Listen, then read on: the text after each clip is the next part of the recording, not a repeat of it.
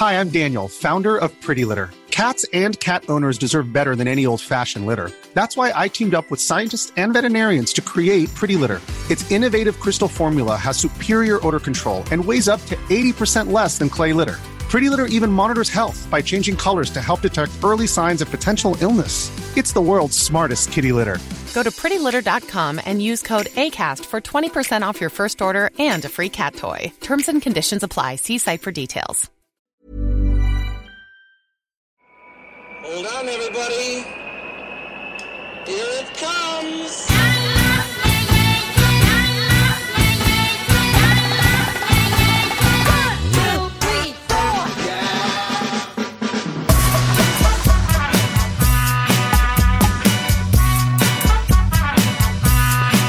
Spotzol, le podcast des cyclistes aventuriers, épisode 71, ici Richard Delhomme.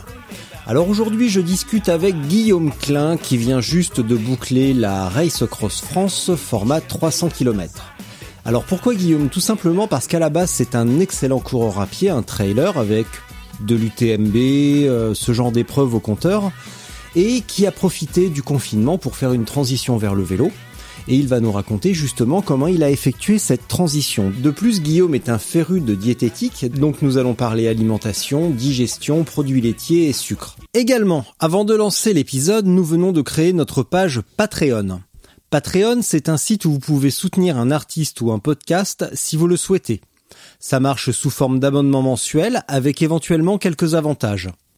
Ce n'est pas spécialement de gaieté de cœur que je lance cela, mais la situation sanitaire et donc ma situation professionnelle est telle que je suis obligé de passer par un appel à contribution pour pouvoir continuer Spotzol. De plus, la nouvelle version de Spotzol demande davantage d'espace serveur, il faut aussi subvenir à ses dépenses. Le lien est dans les notes du podcast, jetez un œil et soutenez si vous trouvez ça cool. Sans plus attendre donc, Guillaume Klein.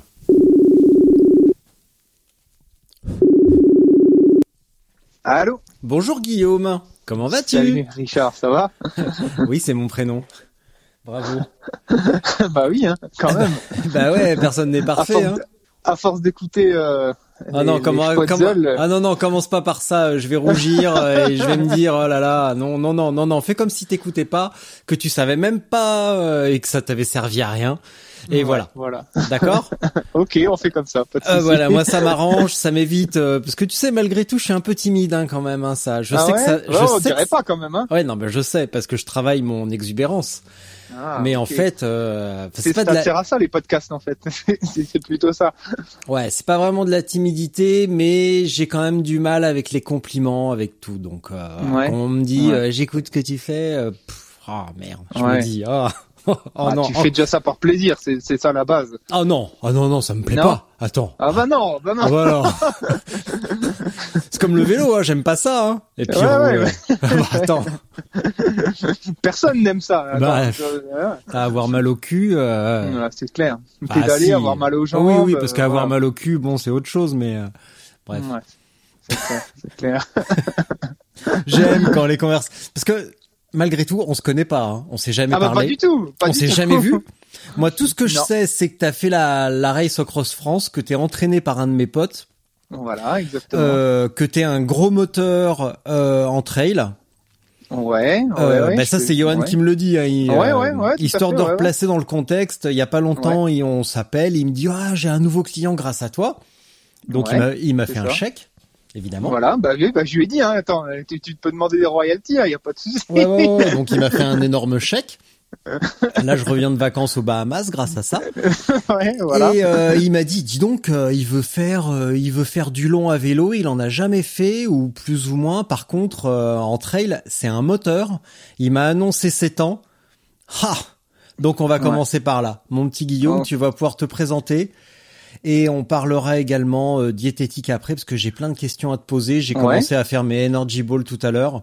Ah, Et euh, bah non, c'est pas bien parce que tout est collé au plafond. Donc euh, ah. T'as laissé le couvercle ouvert euh, du, du- du blender alors. à ce moment-là, Ouais, non, c'est autre chose. Ouais, ouais. Non, mais pourtant Ouais. j'ai l'habitude, mais euh, bon là, non, non, ça, non, non, Ouais. ça n'a pas été. Donc euh, on va en reparler. Voilà. Bon, Guillaume ok. Klein, bonjour. Qui es-tu? Richard. Enchanté. Et voilà. Je te laisse. Ok. Alors, ben, Guillaume Klein, bientôt 33 ans, là, dans deux jours, tu vois, c'est mon anniversaire. Donc, Ah, génial. le cadeau d'être, de, de faire, de parler avec toi avant mon anniversaire, tu vois, Ah, c'est, bah, parfait, quoi. Ah bah ça me coûte rien, c'est impec, euh. c'est le genre de cadeau que j'adore faire.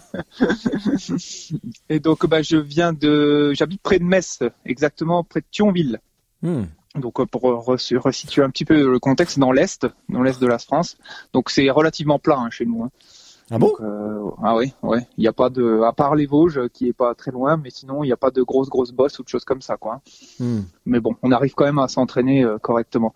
Et oui, donc à la base, plutôt euh, trailer et coureur à pied. Ouais. Que cycliste, mais j'ai toujours gardé en fait une part de cyclisme dans mes entraînements, c'est-à-dire par exemple quand je faisais des préparations euh, type trail, je faisais toujours en général 60% à 70% course à pied et puis le reste en, en vélo quoi. Mm. Mais bon, jamais des sorties de plus de 100 km. Voilà. C'était toujours dans mes préparations deux à trois sorties grand maximum de vélo, euh, une de 50-60 vélo de route, hein, je parle. Mm. Et une de une un peu plus longue d'une centaine, j'avais jamais dépassé les 100 km. Et puis ben confinement un petit peu arrivé, euh, les courses ont été annulées euh, notamment en trail. L'objectif de l'année était l'UTMB, donc l'ultra trail du Mont Blanc. Mm. Ça a été annulé. Et puis bon ben prenant de- au fil des années un peu plus le, le goût du vélo, je me suis dit bah je vais essayer d'un petit peu d'allonger les distances et puis de voir si euh, s'il n'y a pas des, des, des courses des courses à faire en ultra distance. Et puis euh, j'ai découvert un petit peu qu'il y avait des courses ultra distance à vélo, chose que je ne savais pas. Donc j'ai écouté tes podcasts, etc., qui m'ont fait découvrir des personnages de l'ultra distance aussi. Et donc ça m'a donné envie de, de, de, de me lancer un petit peu des, des défis comme ça. Alors savoir qu'il y en a qui font des, des distances de jusqu'à 4000 km, ça me paraissait incroyable et impressionnant. Et donc euh, voilà, c'est ce qui me, de- ça me fascine en fait. Hmm. Ce côté ultra distance à vélo me, me fascine un petit peu et je me dis, ça, ça me paraît incroyable. Si je ressens un petit peu la chose que quand j'ai débuté en trail, c'est-à-dire débuté par des 20 à 30 km, et ça me fascinait de, de voir ceux qui faisaient l'UTMB. Et en le faisant, je me suis dit, oui, c'est dur, effectivement. Euh, mais là, voir qu'il y a des gens qui arrivent à faire des 4 à 5 000 km à vélo, euh, je me dis, c'est, bah, pour l'instant, je, je me sens incapable de faire ça, quoi. Donc j'en déduis que tu as déjà euh, pris le départ et euh, fini l'UTMB. Oui, Diagonale des Fous aussi. Ouais. Voilà, Diagonale, oh, plusieurs ultras. Diagonale des Fous, euh, Trans-Grand Canaria, ça c'est la traversée de l'île de- des Canaries. Euh, traversée de l'île de Madère aussi. Euh, Ultra Race à Annecy deux fois. Trail du Verbier Saint-Bernard. Donc chaque fois c'est des, des plus de 100 km quoi. Ouais. Donc, Euh, Mais les deux distances ultra, c'était euh, l'UTMB et la Diagonale des Fous. Donc Euh, c'est 170 km. En termes de résultats, histoire de donner une idée, euh, parce que bon, on peut en parler quand même, histoire de, de donner une idée du, euh, du moteur, en termes de résultats et de temps final sur l'UTM, l'UTMB et euh, par rapport au premier, ça donnait quoi? Bah, j'ai mis 28 heures euh, pour l'UTMB. Ouais. Voilà. Euh, ce qui m'a classé euh, 70e de mémoire. Voilà. Mhm.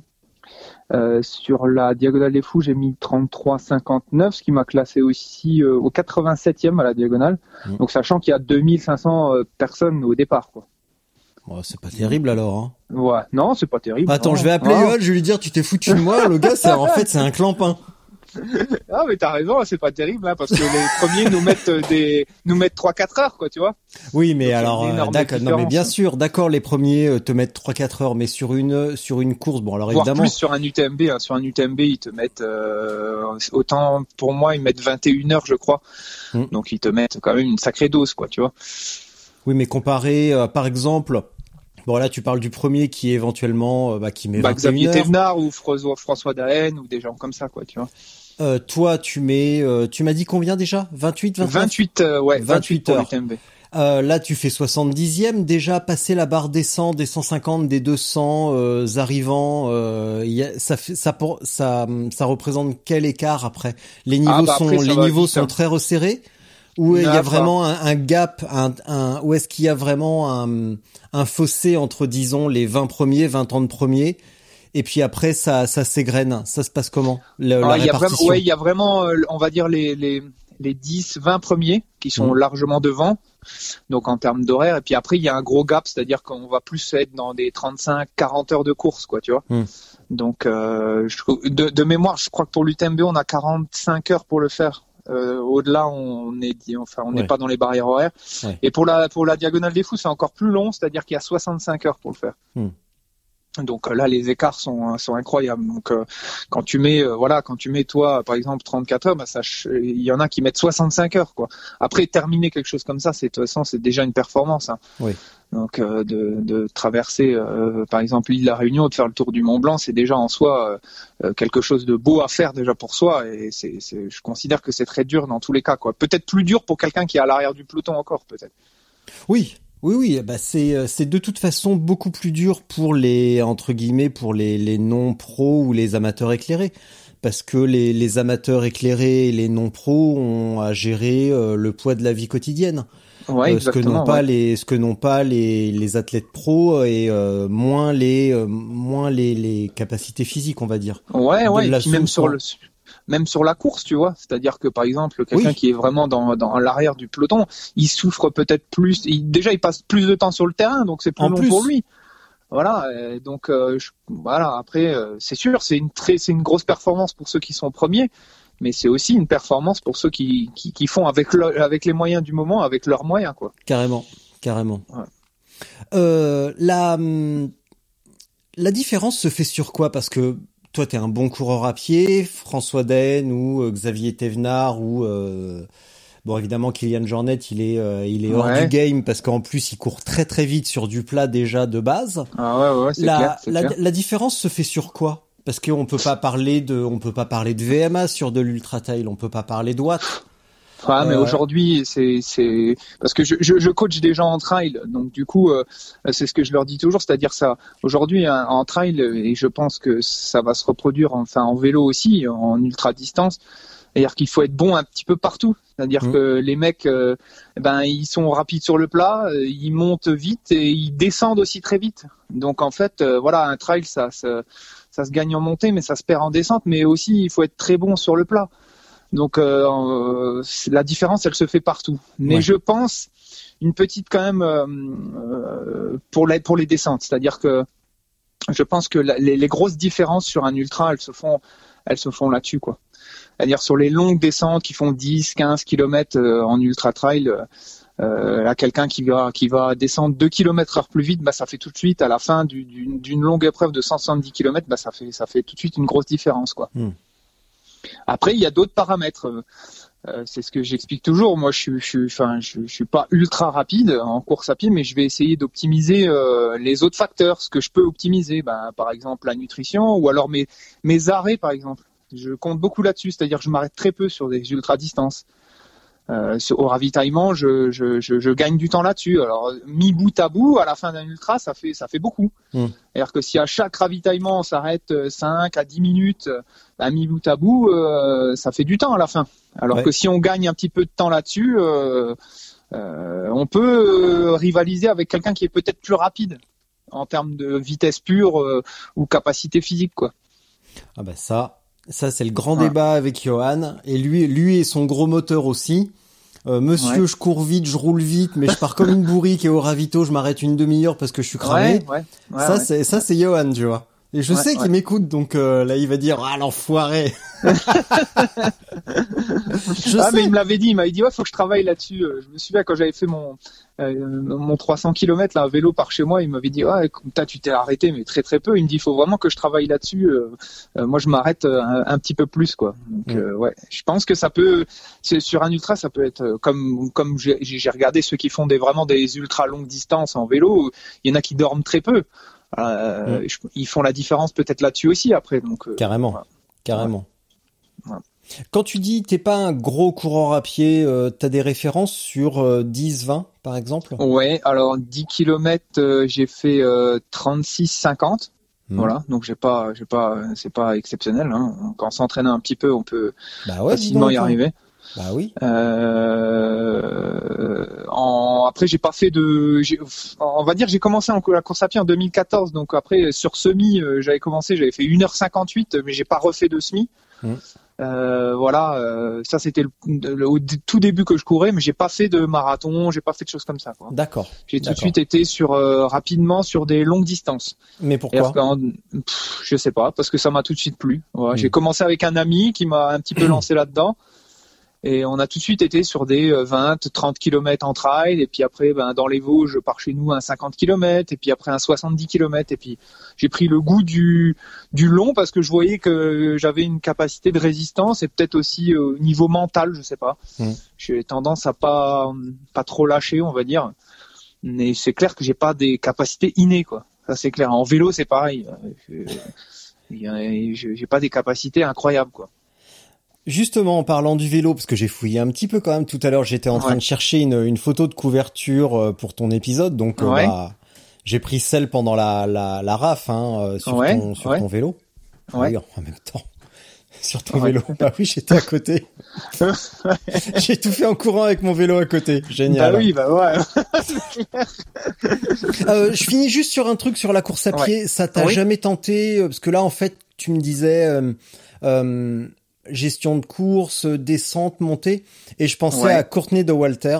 Est-ce que ça t'a jamais tenté d'aller faire une grosse course euh, euh, bah, euh, aux États-Unis tout simplement ou ailleurs Tu vois vraiment un gros trail. euh, Beaucoup plus long encore. Ouais, éventuellement. Ouais. Bah si, en, en projet, j'aimerais pouvoir faire le Tort des Géants. Alors, je sais Mm. pas si tu connais ça. Ah oui, j'en ai entendu Voilà. parler quand même. Voilà, ça. C'est un- brutal ça. Ouais, ça c'est violent. Ça c'est vraiment violent parce qu'il y a il y a des cols euh, qui flirtent tout le temps avec 3000 euh, Mm. 3000 mètres d'altitude. C'est trois c'est plus de 300 kilomètres. euh, Enfin c'est ouais c'est c'est assez euh, il y a il y a des bases de vie mais c'est pas il y a pas des énormes ravitaux euh, tout le temps donc euh, faut gérer aussi son autonomie. Mm. Ouais, c'est assez voilà, ça ce serait quelque chose dans l'objectif après faire de peut-être faire une traversée mais sur plusieurs jours moi-même en, en projet perso euh, voilà. J'aime bien ça aussi donc je sais pas, voilà, à voir euh, à l'envie mais oui ça ça ça, ça m'intéresse aussi. Ça D'accord. m'intéresse aussi. Donc le vélo. J'ai fouillé et j'ai découvert que ton père roule un petit peu aussi. Est-ce que c'est Oui. vrai? Voilà. Oui, Donc ouais, ça explique un petit peu ton lien avec le vélo finalement. Parce qu'on a souvent Euh, ce lien. Ouais, ouais, oui, il a toujours fait du VTT.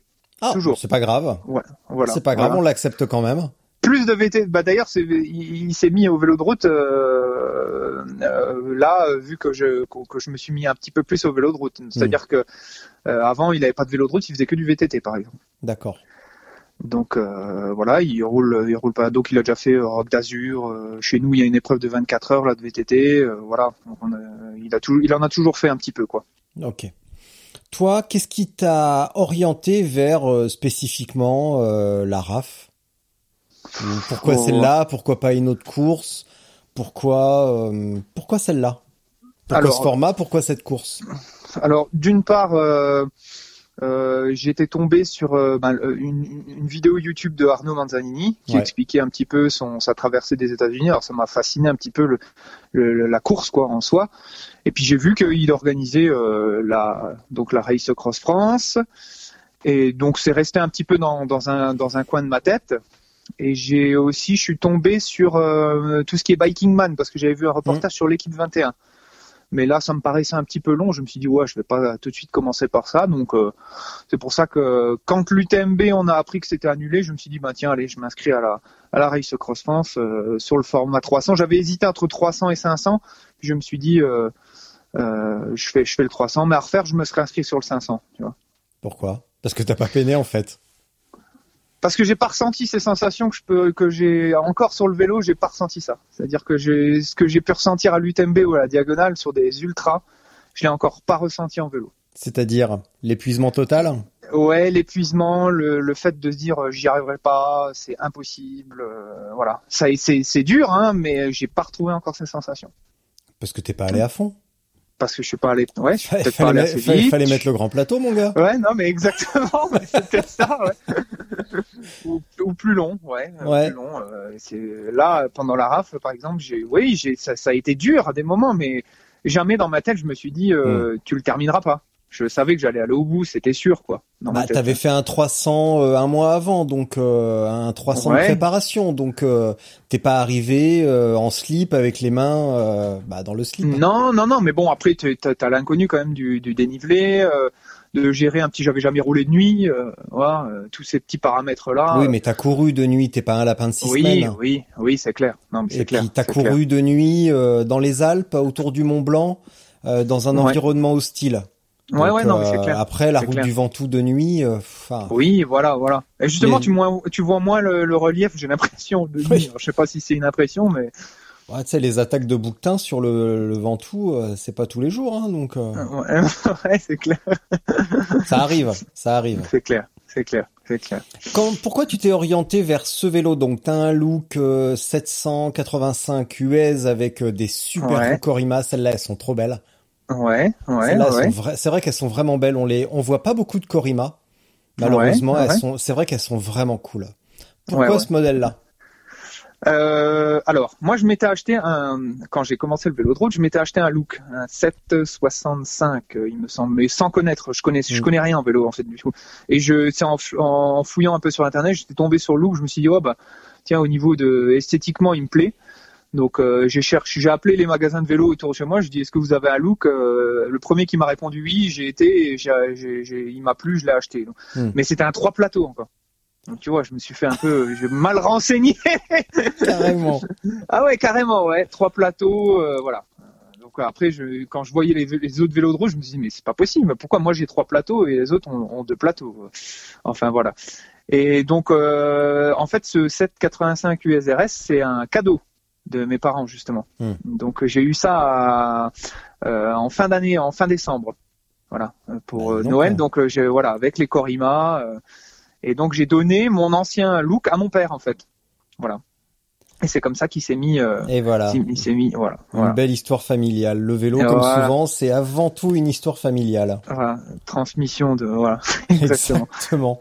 Et en fait, bah pourquoi le le, le IRSRS Parce que look, euh, il, je sais pas, pas, il me plaise. euh, C'est un vélo français. Les Corima, euh, pareil, je sais pas. Voilà, ça me Mm. plaît.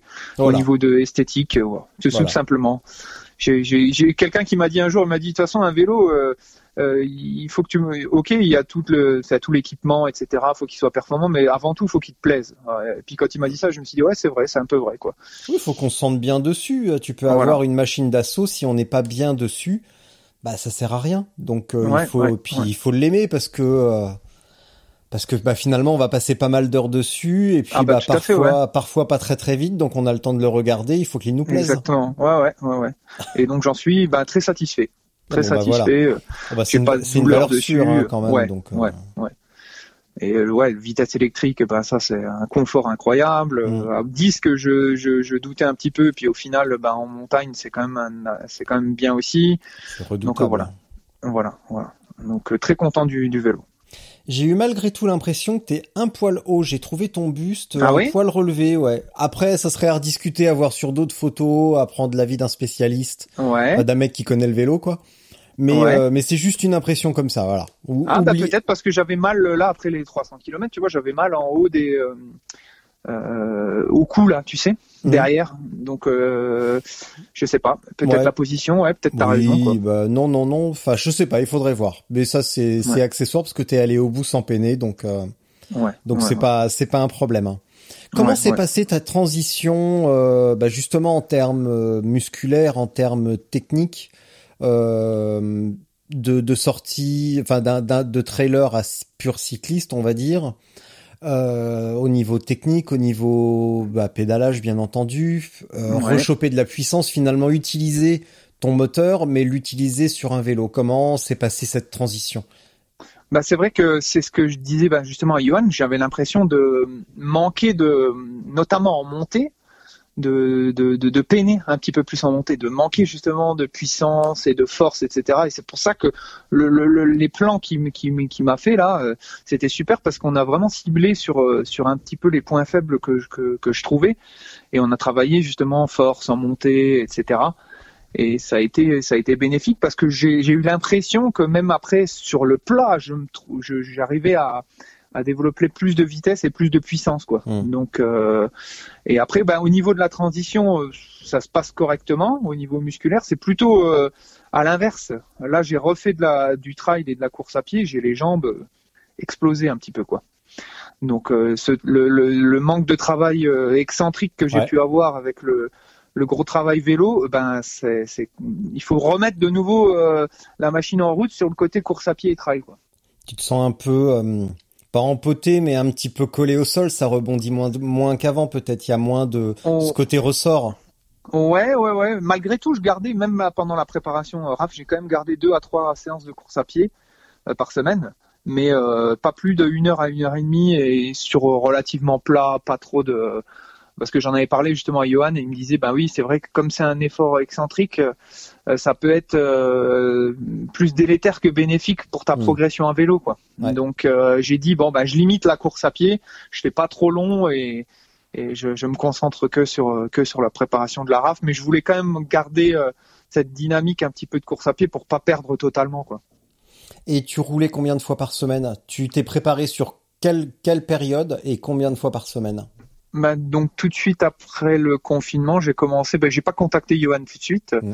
mais on va dire euh, sur un- on va dire sur trois mois quoi. hein. Ouais. Sur trois mois, il y a eu trois mois de, de, de préparation et on va dire un gros mois où euh, où j'ai ouais, je roulais quasiment tous les jours quand même quoi. Ouais. Ouais. ouais. T'es Et, sorti- j'ai- Vas-y, Ouais. excuse-moi, je te laisse finir.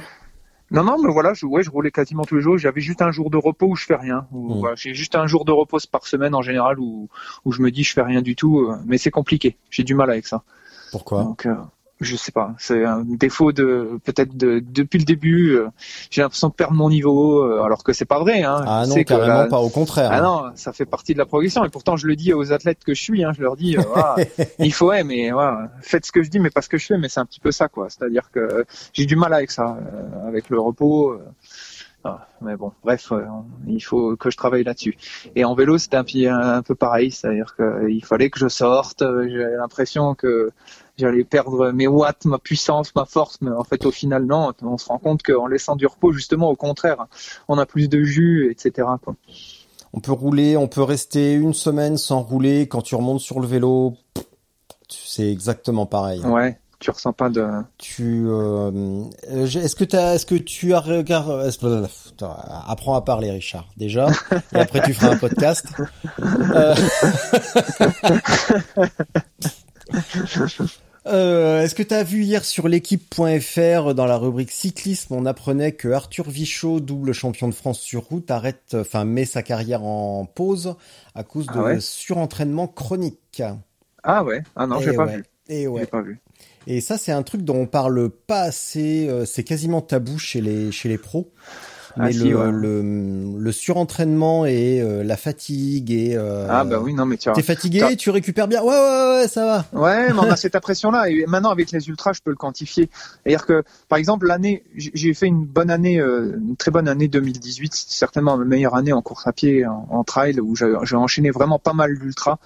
Et j'ai donc j'ai fait cette UTMB là en 2018. Et en fait, 15 jours après, on m'avait invité sur un trail local, euh, sur un 50 km. Et j'avais dit euh, bon, j'irai si je sens que j'ai récupéré. Non, 15 jours après un UTMB, tu, peux pas dire que tu as récupéré.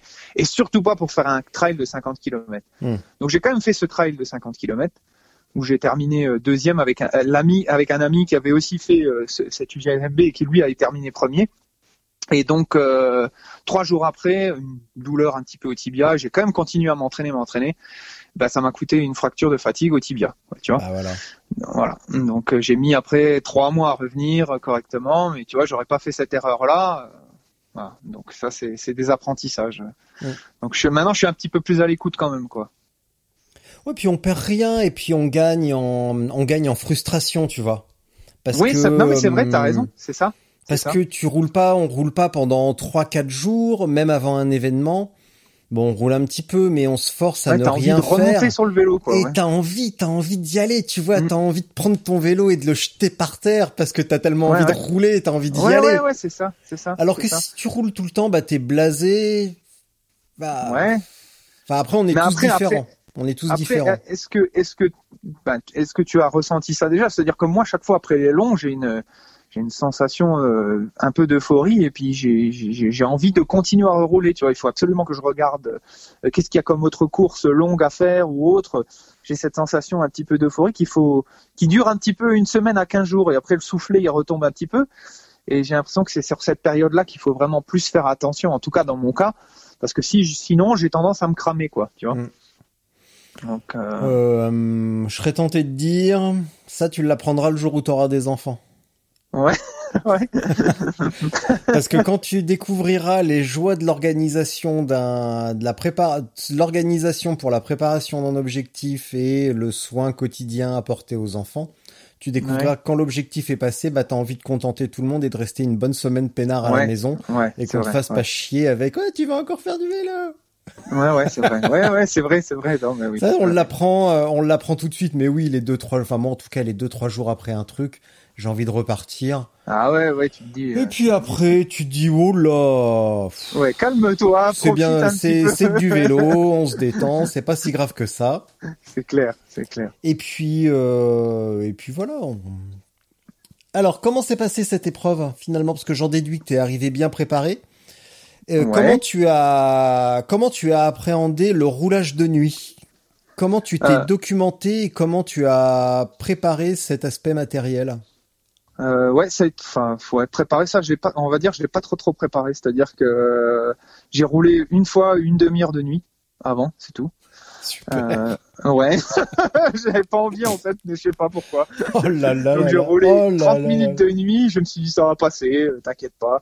Et donc au final, je suis parti avec une, Alors j'ai demandé un petit peu des conseils à droite à gauche en termes de lampe, et j'ai acheté une lésine. Alors je sais pas si c'est bien. Voilà, une lésine 1100 XL Macro Drive, euh, quelque chose comme ça. Avec un nom euh, aussi compliqué, ça peut être que du ouais, bon matos. Ouais, et au final, j'avais pris la frontale avec, quand même. Ouais. Et j'étais plus à l'aise avec la frontale qu'avec la lampe. Tu Ah vois. bah tiens, Je ça c'est ça. Bah ouais, moi je sais pas pourquoi non plus. Tiens, t'as fait un UTMB à la frontale, comme par hasard, tu sais mieux t'en servir que d'une lampe de vélo. Ah ouais, et la lampe Incroyable. perturbait plus qu'autre chose. Ah dis et donc. quand j'ai allumé la frontale, donc du coup, j'ai fait que avec la frontale, en fait. Bah voilà. Bon, faut aussi remettre dans son contexte. Hein. C'était euh, la semaine dernière, euh, Ouais. en plein cagnard. Ouais. Euh, C'était pas non plus, euh, c'était pas la Sibérie, donc. Non, non, non, je te dis, on a, puis en plus, j'ai allumé la frontale, je crois, à 21h30. J'ai pas fait non plus énormément de- d'heures euh, de, nuit. Et puis, euh, Hmm. voilà, comme tu dis, il n'y avait pas euh, des conditions de météo euh, euh, comme de la pluie ou autre qui permettent de- de- d'avoir encore plus de problèmes de visibilité, quoi. Oh oui, à la frontale, sur la route. Si t'aperçois les, les bandes sur le côté et la bande du Ouais. milieu, euh, ça va déjà, Ouais. t'es tranquille. Hein. C'est en tout Ouais. terrain où c'est un peu plus difficile. Il faut en avoir deux pour, euh, peut-être, ouais, ouais. pour avoir la rotation de la tête et euh, dans les épingles notamment, les trucs comme ça. Les, les gros changements de direction. Mais euh, donc ouais, vraiment euh, basique, euh, freestyle. Ama- amateurisme total. J'adore. Total. J'adore. Génial, Total. génial. Mais on pourrait dire amateurisme, non. Confiance en soi. C'est important la confiance. Ouais, ouais, euh, oui, ouais, ouais, oui, confiance, euh, oui et non, je sais pas, je sais pas, ouais. Bah, si tu savais des- que tu y arriverais. Oui, avant de partir, je, je, je savais que si, en fait, moi, mon, mon hantise, tu sais ce que c'était, c'était d'avoir un problème mécanique. En fait, c'était ça. Ah bah oui, c'est vrai que si euh, c'est vrai que si tu connais rien au vélo, euh, il fallait pas qu'il y ait d'embrouille. Ouais, moi, euh, voilà, c'était de, de, bon, que- changer une chambre à air, ça j'arrive, mais tu vois, j'ai Mm. acheté, j'ai acheté un dérive chaîne, je me suis dit, ouais, si je pète une la chaîne, mais j'aurais dû changer ça, ça aurait été une galère pour moi parce que je suis pas très manuel. Mm. Euh, voilà, des choses comme ça. Je- moi, même à la fin, hein, je me disais, je faisais attention au passage des vitesses et tout. Je me dis, ne casse pas, ne casse rien. Voilà, c'était plus ma hantise de ça qui me disait ne, ne pas aller au bout que moi physiquement ou, ou mentalement, quoi. Ouais. Ouais. Bon. Bah Ouais. ça laisse, tout ça, ça laisse une belle marge de progression quand même, parce que finalement, t'es encore un coureur à pied, t'es pas encore devenu un vrai cycliste. Au bout du compte. Ouais, non, je pense. Oui, oui. Ouais, Sauf je le pense, bronzage peut-être, mais euh, c'est pas. ouais c'est pas ça qui fait le coureur. Ouais, c'est clair. Et ton épreuve, son, enfin, ça s'est passé. hum, Bon, j'en déduis que ça s'est bien passé, mais est-ce que tu peux revenir sur le déroulé, euh, l'ambiance même, parce que euh, bah, Ouais, on n'en parle pas beaucoup. euh, bon, Arnaud, c'est un mec sympa, donc euh, autant parler un peu de son épreuve. Ouais, bah, super, bah, déjà très belle organisation, hein, ça y a pas de souci. On était, on a été bien mis en confiance, hein, tant au niveau des traces, euh, etc. Euh, moi, j'avais aussi un petit peu la hantise là parce que j'ai, bon, au niveau du GPS, la trace GPS. euh, donc quand je l'ai rentré, je me suis dit est-ce que ça va bien fonctionner, etc. Donc aucun problème avec la trace GPS, euh, super. Et donc on partait en fait toutes les deux minutes. Donc les coureurs partaient euh, par toutes les deux minutes euh, par Mhm. ordre décroissant de- du numéro de dossard. Donc moi ayant le numéro 333, je crois que je suis parti au milieu un petit peu de, tout le monde. Donc je suis parti à 11h30 en fait. Donc euh, en pleine chaleur. Alors ça, euh, au début ça a été très compliqué quand même. Il a fait très très chaud euh, pour sortir là de, de Mandelieu et puis monter après vers Grasse, etc. Et on monte sur les hauteurs avec la, route Napoléon. Et je me souviens dans le col de Blaine, c'est un, col qui nous emmène euh, assez haut euh, au début du parcours, là au 50e kilomètre. Il y a, il y a beaucoup de dénivelé au début en fait. C'est-à-dire que sur 50 km, 50-60 km, je crois qu'on avait déjà 1800 ou 2000 mètres de dénivelé, quoi, quelque chose comme ça. Et après, on redescend dans les gorges du Vernon. Donc là, ça a été un petit peu mieux, mais au début, un peu compliqué. Il a fait très très chaud, quoi. Mm.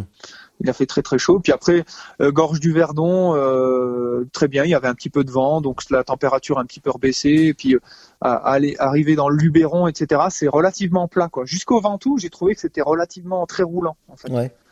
Ouais, j'ai trouvé ça très roulant. À part le, le col de Mur, alors je sais pas si tu connais, c'est col de Mur avant le Ventoux. Il y a un petit col là qui fait 200-300 mètres de dénivelé. Donc c'est, Attends, je suis, je suis en train de regarder le parcours. Effectivement, ouais, je connais bah, toute la partie euh, gorge du Verdon jusqu'à Manosque. Ouais, euh, voilà. Je connais ouais. très bien. Et puis après direction Manosque, enfin de Manosque vers le, le Ventoux, je connais un peu mais moins bien. Mais c'est beau, Euh, c'est, c'est ah des bah. points qui sont. euh, Ah bah sont- par, par ouais. contre ça crame. Hein. T'es passé donc sur euh, gorge du Verdon, plateau de Valençol, tout ça. Ouais, ouais, ouais, ouais, ouais. pff, C'est, euh, j'y étais il y a un mois et Ouais, c'est, ouais, ouais. euh, c'est insupportable, c'est infernal. Ah oui, il, fait, il faisait super chaud. Donc au début, Ah ça a été très compliqué là-dessus à gérer ça. Et puis euh, j'avais jamais roulé aussi avec tout le matos. Chose, erreur quoi. Et Oui. dans les- le premier col, je me suis dit oh là là, putain, ah, c'est quand même, il faut quand même l'emmener quoi, hein, le vélo, hein, avec un petit peu le matos, etc. Donc euh, bon après ça, ça, ça, ça a été. Après en redescendant dans les gorges du Vernon, on va dire que ça a été mieux. Ah, jusqu'au Ventoux, ça a été. euh, ça a été bien, je trouvais que ça déroulait vraiment vraiment bien, même sur le plat, etc. J'étais vraiment vraiment bien.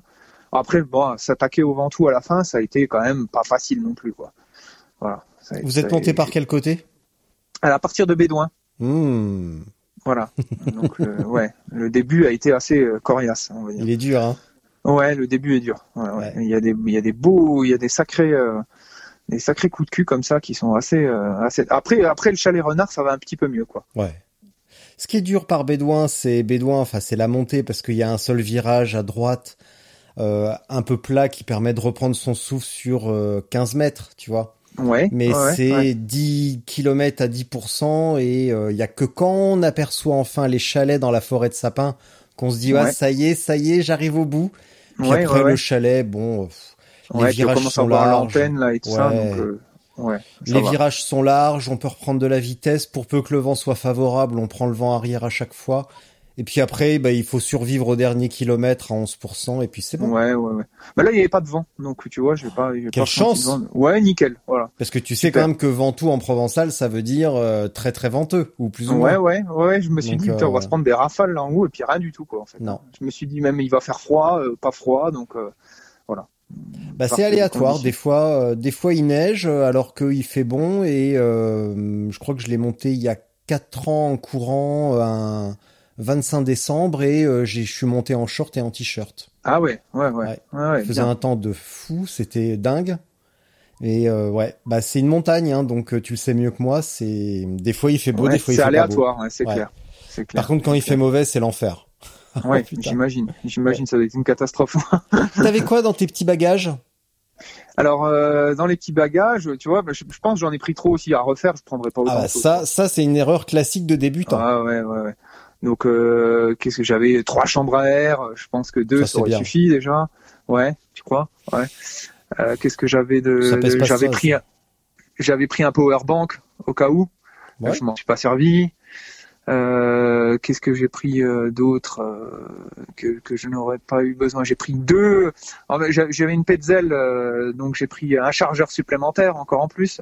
Hmm. Ma lampe de, de vélo, donc tu vois, ça faisait deux lampes plus le chargeur. Enfin voilà, je, je- je pense que j'aurais pu limiter un petit peu en matériel, quoi. Un réchaud aussi peut-être. Ouais, réchaud, tente, la tente. Ouais, bah ouais. la, tente. la parabole, la parabole. Ouais, exactement. Ah un oui. hamac. Eh Un hamac, oui. je me suis dit, dans le Ventoux, si j'y arrive pas, bah, je me mets, je me, je me colle entre deux arbres et puis. euh, La, glaci- la glacière. La glacière, exactement. non, mais ouais, je pense un petit peu le matos, euh, un petit peu à limiter. À la base, je voulais même partir avec un pneu, tu vois. Donc, euh, je me suis dit, euh, Ouais, ouais, enfin, au cas où tu exploses un pneu, euh, voilà. J'avais surtout peur de ce, de ce côté-là, en fait. Hmm. Vraiment du côté matos qui me lâche ou. euh, dès qu'il y avait un bruit sur le vélo, je me suis dit, oulala, c'est en train, le vélo est en train de me lâcher. Donc, euh, voilà. Bah, on- là, c'est à ces signes-là qu'on voit que t'as encore, euh, t'as une belle marge de progression parce que finalement, t'avais pas dompté ton matériel et tu le maîtrisais pas comme tu, enfin, je me moquais Ouais. gentiment, mais tu, Ouais, me- ouais, non, tu, mais tu maîtrises la frontale de A à Z. Et euh, ça veut dire que t'avais pas entièrement confiance en ton matériel parce que tu l'as finalement pas utilisé tant que ça Ouais, et t'as pas été exactement, ouais. confronté au, t'as pas été confronté aux aléas de la route, donc. euh, Ouais, exactement. Ouais. donc c'est Ouais, c'est super cool, c'est pas je me moque pas au contraire, c'est une Ah, bah super non, non, bonne nouvelle parce fait, que euh, c'est c'est c'est super, tu vas pouvoir maintenant t'allonger sur des trucs bien plus longs ou plus durs et euh, et là tu as déjà un capital confiance euh, déjà bien conséquent donc c'est euh, c'est superbe, c'est superbe. Ouais, tout à fait. Mais en, en trail, ça a été pareil aussi. Hein. C'est-à-dire qu'au début, je partais aussi avec. je me suis dit, ouais, il faut que je prenne ça au cas où, etc. Et puis au final, à, force, même sur des ultras, je partais le plus léger possible. Au contraire, j'ai essayé d'être le plus léger possible, quoi. Donc maintenant, sur une épreuve ben, de cette distance-là en vélo, je sais qu'il y a des choses que je prendrai plus parce que j'ai, comme tu dis, tu as, un petit peu plus confiance en ton matériel, quoi. Alors, tu sais quoi? Il y a quelques semaines, tu l'as certainement écouté, j'ai fait un épisode avec Frédéric Bernard, l'organisateur Ouais. de la Gravel Trobrez, et il a dit une expression qui n'est pas de lui, bien entendu, parce que c'est un roi du plagiat. Ouais. Donc je cite Samuel Bécuve, organisateur de la French Divide, si t'emmènes un truc au cas où, ne l'emmène pas. entendu. Ouais, je l'ai entendu. Et euh, là, ce- tu l'as ce- dit à l'instant. Voilà, ouais, c'est clair, c'est clair. Ah, mais c'est Voilà. vrai, c'est ça, c'est ça. Il- En fait, dès qu'on dès qu'on se dit, euh, ouais, je mets ça au cas où, allez hop, faudrait, faudrait, le mettre de côté, quoi, c'est tout. C'est pas facile, hein Parce Non, c'est pas facile. quand même. C'est pas, ouais, Mm. c'est clair, c'est pas facile. Mm. Mais euh, ouais, euh, et puis sinon, bah sur la RAF, super ambiance entre les coureurs, c'est ce que j'ai. Ouais. Voilà, je retrouve cette ambiance euh, que je retrouve euh, en trail aussi, c'est-à-dire euh, convivialité, etc., l'entraide. euh, à chaque euh, chaque coureur que que que que- qu'on qu'on rencontre, euh, voilà, c'est c'est des encouragements, etc. Enfin, j'ai trouvé que c'était vraiment euh, génial par rapport à ça. Quoi. Et j'ai pu rencontrer Clémence euh, que tu as euh, eu, ouais. Donc euh, on a fait, on a été au briefing euh, ensemble euh, et on a assisté au briefing ensemble. Donc super sympa, euh, Clémence. Bah oui Quand De même. toute façon, tous ceux qui sont sur, euh, qui viennent sur Spotzel sont super sympas. Ah non, non, il y a Voilà. des cons. Hein. Oh là, il y a des cons. Oh là, oh là là. Ah non, non, on, a, ça, on, on s'en rend pas compte comme ça, mais il y a des cons. hein. Ouais, ouais. Johan, moi. Donc euh, bon bah oui Clémence d'ailleurs je vais mettre euh, peut-être que ça sera en ligne d'ailleurs vous l'entendrez aussi mais je vais mettre ses, ses impressions audio euh, parce qu'elle m'a envoyé des petits trucs Clémence en audio Ah cool. Cool. donc euh, là ça l'épisode avec Stéphane euh, a ouvert la voie des carnets audio sur les épreuves donc ouais, euh, j'en ouais, ai j'en ai deux à mettre en ligne ouais. donc c'est euh, c'est top quoi. C'est Bon, c'est vraiment cool. c'est vraiment cool. Maintenant, on va parler alimentation parce que Ouais. tu es quand même le gérant de Nutri Diet Sport et il me semble que tu travailles pour une belle équipe de foot euh, par chez Ouais. Ouais, ouais, toi. Euh, une équipe de L1, je crois. Ouais. Le football Ouais. club de Metz, ouais. Eh ben voilà, super super. Donc on va parler de ça maintenant. Alors qu'est-ce que qu'est-ce que tu fais? C'est quoi cette euh, boîte? C'est tu vends des Bon, barres mon- non, non. C'est du conseil? C'est quoi? Voilà, en fait, je, en fait, je, je viens pas du tout de ce milieu-là à la base. C'est-à-dire qu'en 2014, j'ai eu un petit peu un changement radical de vie. Ouais. Je faisais pas de sport du tout, etc. Avant 2014.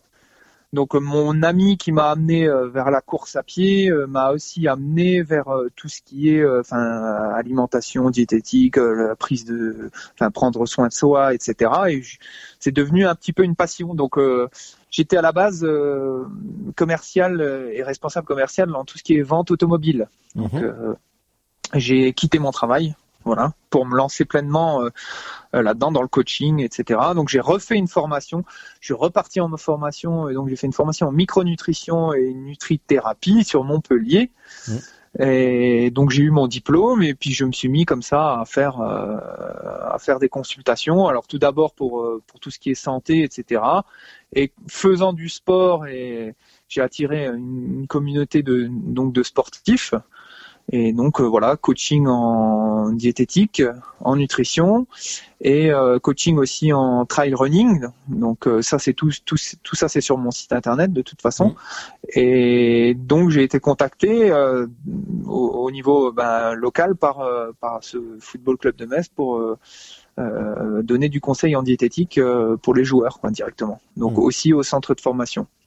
Donc c'est voilà, c'est venu comme ça. Parce que le kiné, tu vois, c'est le sport qui amène là, parce que le kiné en fait du du, du football club de Metz faisait du trail et il a hmm. appris un petit peu les résultats que j'avais en trail.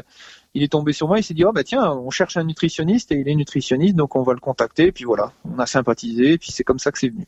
Le courant est passé, c'est aussi simple que ça. Voilà. Exactement, exactement. Quand tu dis euh, micronutriments, c'est ça? Micronutrition. Micronutrition et quoi d'autre? Et nutrithérapie, bon, ça c'est, en fait c'est deux appellations, mais c'est mm. c'est simplement remettre un petit peu au centre euh, euh, les bienfaits de l'alimentation. Bah, D'une part euh, sur la santé globale. Voilà, mm. ça c'est le socle, c'est ce que je dis toujours. Bah C'est-à-dire que souvent j'ai le sportif qui vient me voir, il me dit ouais bah je prépare cette course là, je veux être performant à telle et telle date. Qu'est-ce que je mais il va raisonner que à l'instant T, mm. c'est-à-dire qu'est-ce que je dois manger pendant la compétition ou éventuellement la semaine avant, tu vois mais euh, rarement euh, bien en amont. Et comme je leur dis toujours, surtout sur les ultra distances, euh, c'est bien en amont que ça se prépare. C'est-à-dire que le socle alimentaire, il doit être cohérent. vraiment, on va dire au mieux trois mois à l'avance, mais c'est toute l'année que ça se travaille pour avoir une santé globale optimale mm. et qui te permet justement après sur tes ultra distances bah, de ne pas avoir de problèmes digestifs et d'être performant à l'effort. Euh, donc ça veut dire quoi euh, en termes de bah, d'aliments, de choix parce que bah tu l'as, je sais pas si tu l'as écouté, mais il y a quelques mois mhm. j'ai fait un épisode avec Myriam euh, dont son nom m'échappe. Qui, mangeait que des fruits, c'est ça non Qui mange des fruits et j'ai eu une bon j'ai jamais répondu à ça et j'ai eu une myriade de messages m'accusant de diffuser des informations dangereuses avec ce régime alimentaire. Euh, bah, j'ai pas répondu parce que chacun est libre. Ouais, bah, chacun est libre. Ouais. elle a le droit de manger comme il veut, comme elle veut, et même si, même si effectivement il y a eu deux trois informations un petit peu branlantes dans le truc, notamment le mhm. coup de la, le coup de la, de la tribu au fin fond de la jungle euh, qui mange que des trucs bizarres. Ouais. Et qui sont fertiles jusqu'à 80 ans. Ouais. Après, de toute façon, chacun va, va, va, va, prêcher pour un petit peu le, le régime alimentaire. Voilà, quelqu'un qui est cétogène, il va dire, bah voilà, c'est génial. Mm. Euh, je mange aucun glucide, ça me convient très bien. J'en parlais encore ce matin justement avec avec mon père, et on parlait de ça, un peu de cétogène, etc. Et c'est ce que je lui disais, c'est-à-dire que en fait chacun est différent. Tu vois, il y a des bases communes, oui. Euh, mais ce qui convient à l'un ne conviendra pas forcément à l'autre. Et après, pour moi, tout ce qui est un petit peu, euh, enfin, extrémiste et excluant, ça marche peut-être sur un instant T, mais peut-être pas sur le long terme, pour mm. moi en tout cas. Hein. Et j'ai testé pas mal de choses. Hein. J'ai testé le cétogène, j'ai testé euh, crudivorisme, j'ai testé euh, végétarisme, euh, etc. Euh, oui, dans chaque, ouais, ouais, dans chaque, ouais, déjà rien que de mettre un nom, tu vois, sur un, sur... normalement ça devrait être naturel l'alimentation, tu vois. Ouais, ça devrait être source de plaisir, mais déjà quand tu mets des noms méga compliqués, ça sent la prise de tête à plein nez. Exactement, exactement. Et en fait, tout ce que tu peux en ressortir de ça, c'est que dans chaque type d'alimentation, il va y avoir un type de bénéfice que tu vas pouvoir en retirer. Mais ce qui revient à chaque fois, et pour ma part, c'est vraiment l'équilibre qu'il faut. C'est un équilibre global euh, euh, qu'il faut trouver et pour pour soi-même quoi en fait. Hein. Mm. Mais pour moi, tout ce qui est vraiment euh, restrictif, un petit peu extrémiste et excluant, ça marche, mais pas sur le long terme. Ouais. Voilà. Euh, bah, en fait, il y a quelques semaines, bah non, il y a pas si longtemps que ça, je crois, il y a trois semaines, j'écoutais un épisode avec euh, Kate Courtenay, qui a été championne du monde de cross-country, VTT. Et le mec l'interviewait, donc c'est un le, c'est un autre VTTiste de haut niveau qui a son propre podcast, c'est hyper intéressant. Et il lui demandait, enfin, il l'interrogeait sur son sur son régime alimentaire et justement, il expliquait qu'elle évite, et lui aussi d'ailleurs, tous les deux évitent les régimes trop extrémistes extrémistes. Ouais, ouais. Euh, Ouais. Pour une raison aussi toute simple, c'est que sont amenés à voyager et que tu peux pas forcément trimballer ton, ton mode alimentaire avec toi quand tu vas dans un bled euh, quelconque. Et c'est Ouais. aussi, euh, Bah, en fait, faut savoir s'adapter, quoi. ouais, faut, ça. faut, ça, ça manque de souplesse et puis, euh, c'est Faut pas, pas, que tu sois dépendant de ton, Ouais. de ton, de ton type d'alimentation, quoi. Exactement. Donc euh, c'était très intéressant. Alors j'ai oublié son deuxième argument malheureusement. Je mettrai le- l'épisode en- dans les notes euh, du podcast. Et tous les tous les épisodes sont euh, sont à dévorer. C'est hyper intéressant. Bon c'est en anglais, mais c'est c'est super intéressant. Et du coup, quand on parle d'alimentation en ce moment, ce Ouais. qui revient beaucoup, c'est tout ce qui est sucre et produits laitiers. Est-ce qu'on peut Ouais. en parler un petit peu? Ah, tout à fait. Alors là, on- tu vois, par- après par expérience, tout ce qui est, euh, enfin, sucre raffiné, on va dire, parce Ouais. qu'on confond souvent. Tu vois, j'ai des gens et en consultation, je leur dis, est-ce que vous mangez, euh, enfin, des, des sucres, etc. Non, non, moi je mange pas de, de, je rajoute pas de sucre, etc. Mais ils confondent sucre et glucides déjà aussi. Donc euh, souvent, ce qui revient quand même dans les consultations, et que ce soit sportif ou lambda, c'est qu'il y a un excès de glucides quand même au quotidien. C'est-à-dire euh, qui, qui dit glucides, c'est tout ce qui est pain, euh, pâtes, euh, riz, fruits, même le sucre que tu rajoutes, gâteaux, etc. Les glucides, il y en a un petit peu partout, quoi. Mais globalement, ce qui revient, c'est qu'il y a vraiment un excès de glucides et un excès de glucides de mauvaise qualité.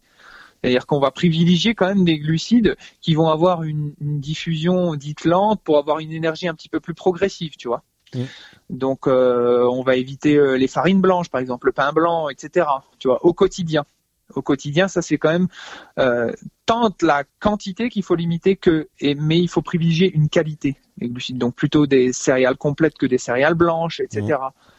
Donc euh, ça, ça, oui, euh, glucides, euh, euh, il faut il faut y prêter une, une attention particulière. Et pour quelqu'un de sédentaire, euh, moi je dis toujours, voilà, il y a, il y a des problèmes d'obésité aujourd'hui, mais euh, euh, je pense que c'est à cause d'un d'un excès de glucides et par rapport à une moindre dépense énergétique qu'on avait auparavant, quoi, tu vois. Mm.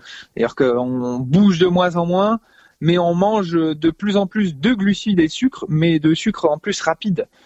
Donc euh, on est tout le temps euh, dans cette stimulation au niveau de l'insuline et puis ça peut créer des ça peut créer des problèmes, quoi. Alors, je connais déjà la réponse, mais est-ce que tu peux revenir sur le mécanisme euh, de transformation des sucres raffinés en graisse? Et justement de, du cercle vicieux avec l'insuline Ouais. Pourquoi Bah, l'alimentation riche en sucre euh, finalement euh, fait grossir? Ouais. Alors en, en fait, si tu veux, euh, quand tu vas manger, par exemple, ton corps, il a une capacité de stockage. Donc voilà, en, en termes de glycogène.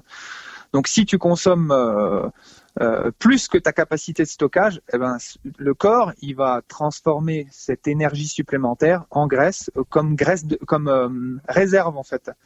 Donc tu vas entre guillemets, plus tu vas consommer de glucides par rapport à ta capacité de stockage, plus tu vas ben avoir euh, un excès de poids. Donc, ce qui explique, voilà, euh, les problèmes aujourd'hui que peuvent rencontrer certaines personnes euh, parce qu'elles consomment trop de glucides. Et qui dit glucides aussi, tu vois, c'est aussi tout ce qui est soda, tu vois, ça c'est des sucres Mm. que j'appelle volatiles. Voilà, ça c'est des sucres hyper euh, euh, hyper concentrés et hyper rapides. Et euh, si tu consommes, euh, voilà, trois quatre canettes de Coca, euh, par exemple, par jour, euh, voilà, voilà, tu peux, euh, d'une part, tu vas euh, stimuler tout le temps ton insuline et puis tu peux t'amener à avoir des problèmes de, diabète sur le long terme si tu le fais fréquemment. On parle pas d'un coca, hein, voilà. Et souvent on fait on fait un petit peu l'amalgame avec ça, euh, c'est-à-dire que euh, on diabolise cette chose-là, mais si tu le fais pas fréquemment, ça va pas avoir un impact hyper négatif, on va dire. Mais si tous les jours tu consommes deux, trois canettes de coca, c'est là que ça en devient délétère pour ton organisme. Bah, Un petit peu comme tout finalement. Un petit peu comme tout, voilà. Tu Donc, c'est l'excès, un jour, c'est pas la fin exactement. du monde. Exactement, exactement. Tu, euh, voilà. Donc, euh, glucides, voilà. Ce qu'il faut retenir, c'est euh, à limiter par rapport à sa dépense Donc énergétique. qu'est-ce qu'il faut qu'est-ce qu'il faut privilégier? Parce que tu disais les fruits, tu vas pas me dire qu'il faut se limiter sur les fruits quand même. Ah non, pas du tout. Non, pas Mm. du tout. Euh, des glucides de qualité. Voilà. Ouais. Des glucides de qualité, c'est-à-dire euh, euh, fruits, légumes frais, euh, euh, patates douces par exemple, tu vois, et plus passer sur des céréales complètes. Donc on va- à la place du riz blanc, on va prendre du riz complet. Euh, tout ce qui est légumineuse aussi, c'est intéressant. Donc tout ce qui est lentilles, pois chiches, haricots rouges, etc. Donc tout ça, c'est des sources de glucides euh, qui peuvent être intéressantes. Flocons d'avoine, flocons de sarrasin, euh, tout ça, voilà. Bon, ça, ça, ça c'est mieux que euh, voilà des gâteaux transformés. Euh, des, du, du, des, des pâtes blanches, euh, du riz blanc, etc. Tu vois. Tout ce qui est, euh, alors ma, ma fille appelle ça des graines à oiseaux, mais bon, Ouais, ouais. Euh, tout ce qui est euh, graines de courge, graines de Ah, lin, graines de chia, euh, Alors là, go- de acides gras goji, trucs comme ça. Ouais, ça c'est bah bête goji, ça c'est c'est plus des fruits secs, mais tout ce qui est oléagineux et graines, c'est très très bien. Donc Mm. ça c'est intégré à son quotidien. C'est-à-dire que ça c'est des acides gras essentiels et ça va t'apporter par exemple des bons oméga 3. Donc un anti-inflammatoire naturel euh, euh, et ça tu vas le trouver par exemple dans tout ce qui est noix, amandes, noisettes. euh, euh, tu m'as parlé des graines, etc. Tout- toutes ces choses-là sont euh, graines de lin, très riches en oméga 3 aussi. Mm. Tu vois.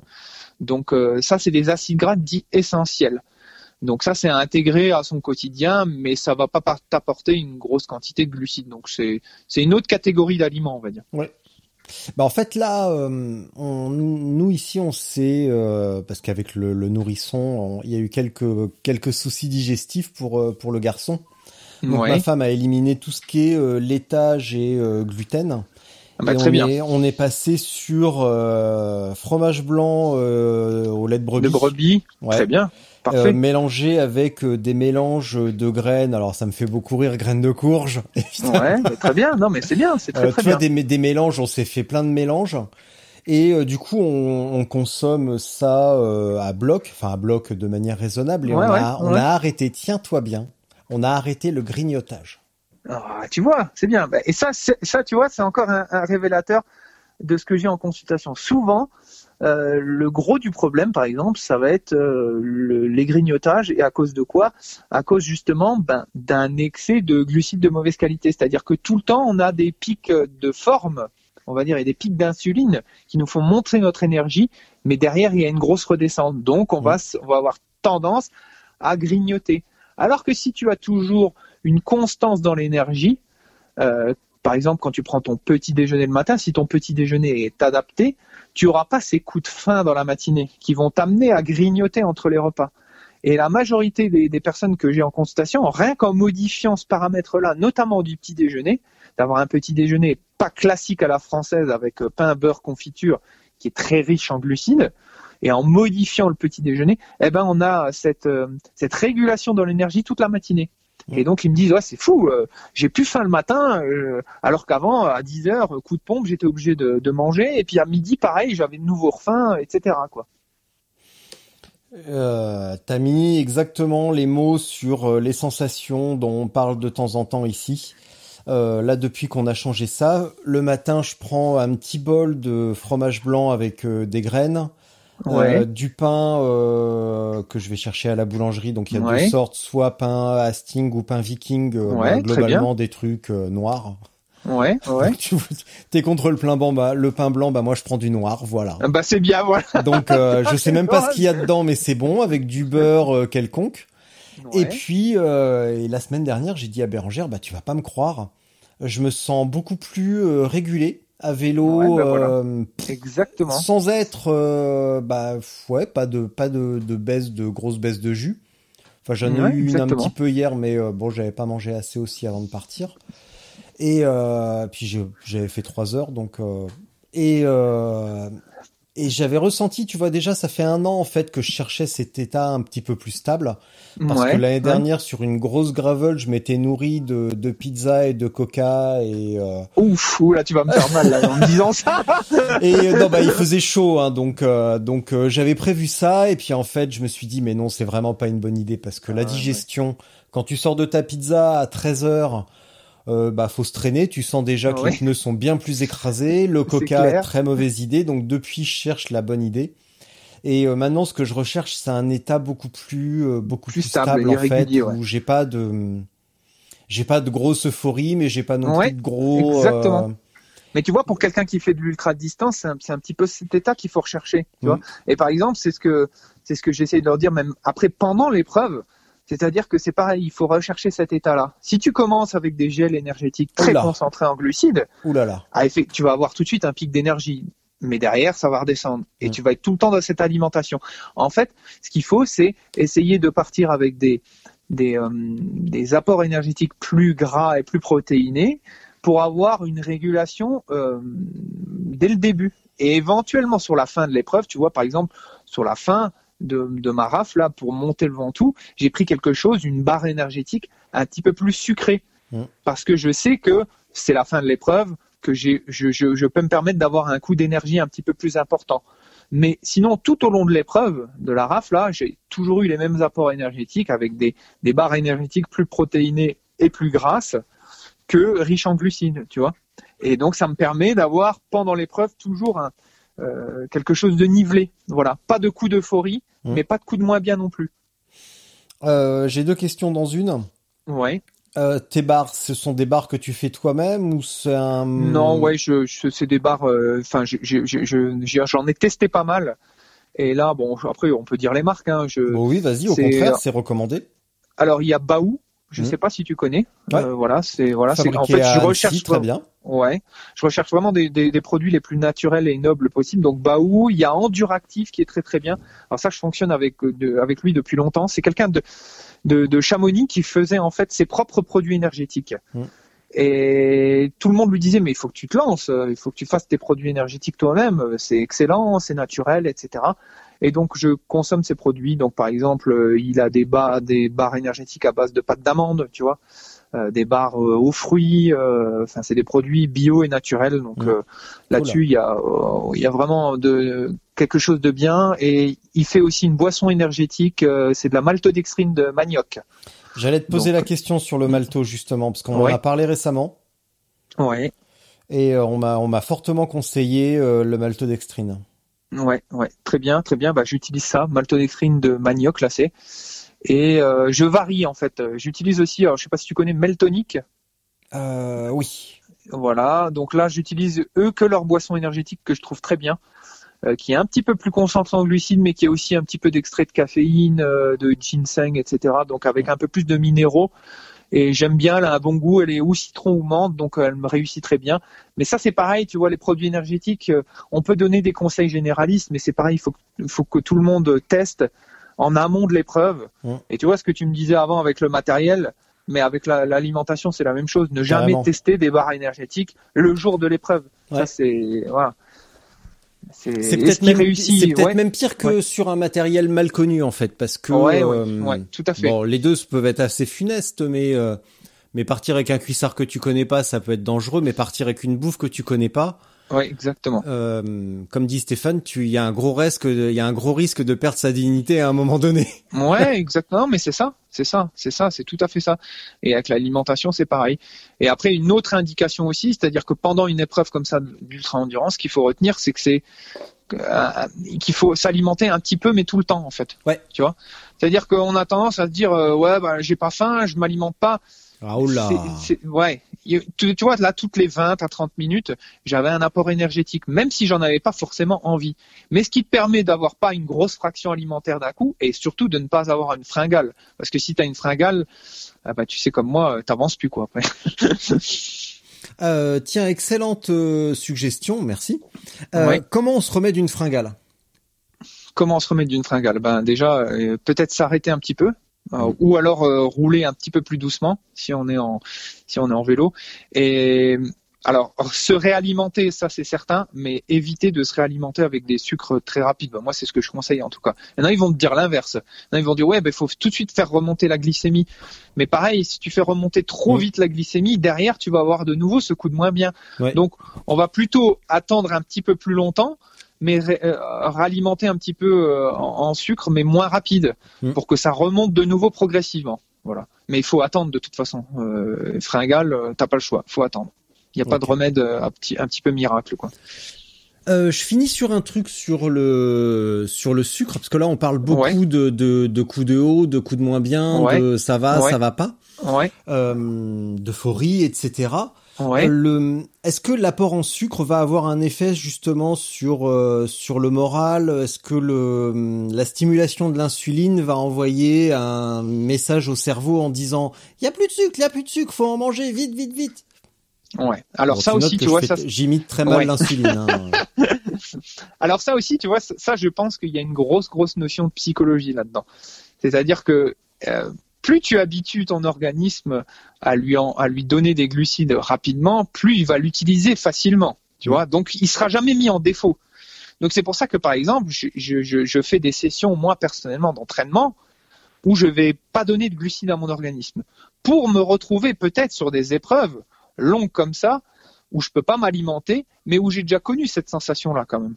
Tu vois. Mm. Donc par exemple, la dernière sortie longue là avant la RAF, j'avais fait euh, 110 110 km euh, où j'ai rien donné du tout à mon organisme en termes de glucides. Je me suis hydraté tout simplement, Mm. mais euh, tu te rends compte qu'en fait, effectivement, au bout d'un moment, ton, ton cerveau il t'envoie une information j'ai besoin de glucides, j'ai besoin de glucides, et tu te rends compte qu'en laissant passer un petit peu la chose, eh ben en fait, tu, tu te rends compte que ton organisme il utilise une autre filière pour apporter de l'énergie.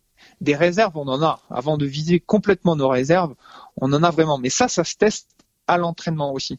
Et essayer justement de pas trop donner de glucides à l'entraînement pour que lors de la course, quand tu vas donner plus de glucides, eh ben que tu profites un petit peu de cet effet boostant Mm. que peuvent euh, que peuvent donner les glucides, tu vois? Quand tu dis passe, euh, ne pas mettre, n'a pas amener trop de, de glucides et profiter d'une autre filière, tu penses à quelle filière? Ah bah justement, la filière des graisses, nous on en a besoin, quoi. C'est-à-dire que sur une ultra endurance, euh, euh, on va essayer de favoriser l'utilisation, enfin ce qu'on appelle la lipolyse, quoi, l'utilisation des graisses comme source d'énergie. Donc euh, oui, les, les glucides, on en a besoin, mais il faut pas que ce soit la source d'énergie principale, enfin que ton organisme soit habitué à ne fonctionner qu'à ça, Hmm. tu vois.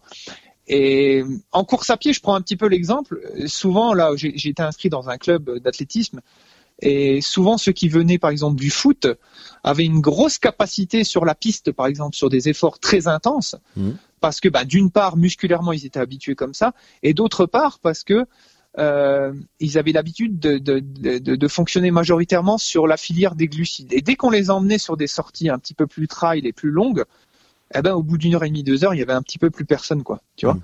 C'est-à-dire qu'ils avaient du mal à, à euh, se mettre euh, à utiliser leur graisse comme source d'énergie, quoi. Tu vois. Ça veut dire qu'il faut l'entraîner cette filière ou est-ce que euh, bah, si t'es à sec, elle vient, elle se déclenche naturellement? Elle se déclenche quand même naturellement. Ouais. C'est-à-dire que si tu es vraiment à sec, mais euh, tu vas pas être aussi performant. Après, c'est- comme tout. Euh, il faut faire des entraînements où tu en donnes pas, mais ne pas habituer aussi l'organisme à ne pas fonctionner. euh, enfin, ne, ne, ne, ne pas savoir utiliser les glucides aussi. C'est pour ça qu'il faut faire des entraînements où tu vas donner beaucoup de glucides pour tester un petit peu ta tolérance maximale aussi à l'effort, tu vois. Là, on parle de, il y en a qui parlent de 80-90 grammes de glucides par heure d'effort, ce qui est déjà une tranche très très haute. Euh, mais il faut tester sa propre tolérance. Donc, euh, ne pas rentrer dans le cétogène à ne plus donner de glucides, mais ne pas rentrer dans, dans l'effet inverse à en donner trop aussi. Il faut, faut faire les deux, en fait. Mm. Il faut faire des entraînements où tu vas pas en donner du tout. Comme ça, tu es habitué aussi à ressentir ces sensations-là. Aussi, ce que tu pourras retrouver peut-être en course sur de l'ultra distance, parce qu'il n'y a pas toujours des ravitaillements, il n'y a pas toujours de quoi avoir euh, à manger sous la main, etc. Donc tu sais que tu es habitué à ça. Et euh, profiter ben, un petit peu de, de, de cet effet boostant que tu peux ressentir quand tu vas donner des glucides justement à l'effort. Pareil avec le café, tu vois. Mm. C'est-à-dire que, par exemple, ça c'est ça, Xavier Thévenard qui fait ça avant un UTMB, deux ou trois semaines avant, il supprime le café, lui, tu vois, et arrivé aux abords de l'épreuve, et, et pendant l'épreuve, il va en utiliser pour profiter vraiment de l'effet boostant. Oui. Parce que sinon, tu as ce phénomène d'accoutumance tout le temps, quoi, tu vois. Sacré Xavier. Ouais, sacré Xavier. Ouais. Euh, du coup, euh, je te conseille, et Ouais. à tous qui écoutez, d'aller, bah, si vous êtes habitué à télécharger illégalement, euh, bah, allez-y, foncez. Ou alors Ouais. sur YouTube, euh, mais il est, euh, il est, bah, il est payant et puis il est en sous, il est, il est en français, c'est beaucoup moins Ouais. intéressant. De télécharger un documentaire qui s'appelle, euh, donc en français sur YouTube, c'est Sugarland. Ouais, et ouais, je connais, ouais. euh, Ouais. Et en le titre, le vrai titre anglais australien, c'est Mhm. euh, That Sugar Movie. Et ça reprend justement tout ce, ça détricote tout ce mythe du, euh, bah, on en avait parlé avec Myriam euh, déjà, euh, euh, tout ce mythe du sucre euh, contre le gras. Et pourquoi bah, la- notre alimentation est de, en plus, de plus en plus euh, sucrée, Ah bah, les clair. méfaits, les méfaits du sucre sur l'organisme. Euh, donc, bah, excellent, excellent truc. Si euh, s'il y a un truc à voir ces temps-ci, c'est vraiment celui-ci. Ouais, ouais, tout à fait. Euh, également, oui, vas-y. Pardon. Puis voilà, on en revient au même en fait, tu vois, c'est ce que je conseille toujours en alimentation, c'est-à-dire ayez une alimentation euh, brute, variée et la plus vivante possible. Effectivement, si tu achètes tout le temps des produits euh, emballés sous plastique avec Mm. un, un million de- d'édulcorants et d'ingrédients, etc., automatiquement, tu sais très bien que c'est pas bon pour ton organisme. L'alimentation, ça doit être simple. Après, là, on rentre vraiment dans dans un petit peu plus le- un petit peu plus spécifique parce qu'on fait du sport. Donc on va se dire bah voilà combien j'ai besoin de glucides combien j'ai besoin de protéines etc mais la base de ton alimentation ça doit être quelque chose de brut de varié de vivant et de non transformé. C'est ça la base de tout quoi en fait. Pour être en santé et pour être performant à l'effort. Mm.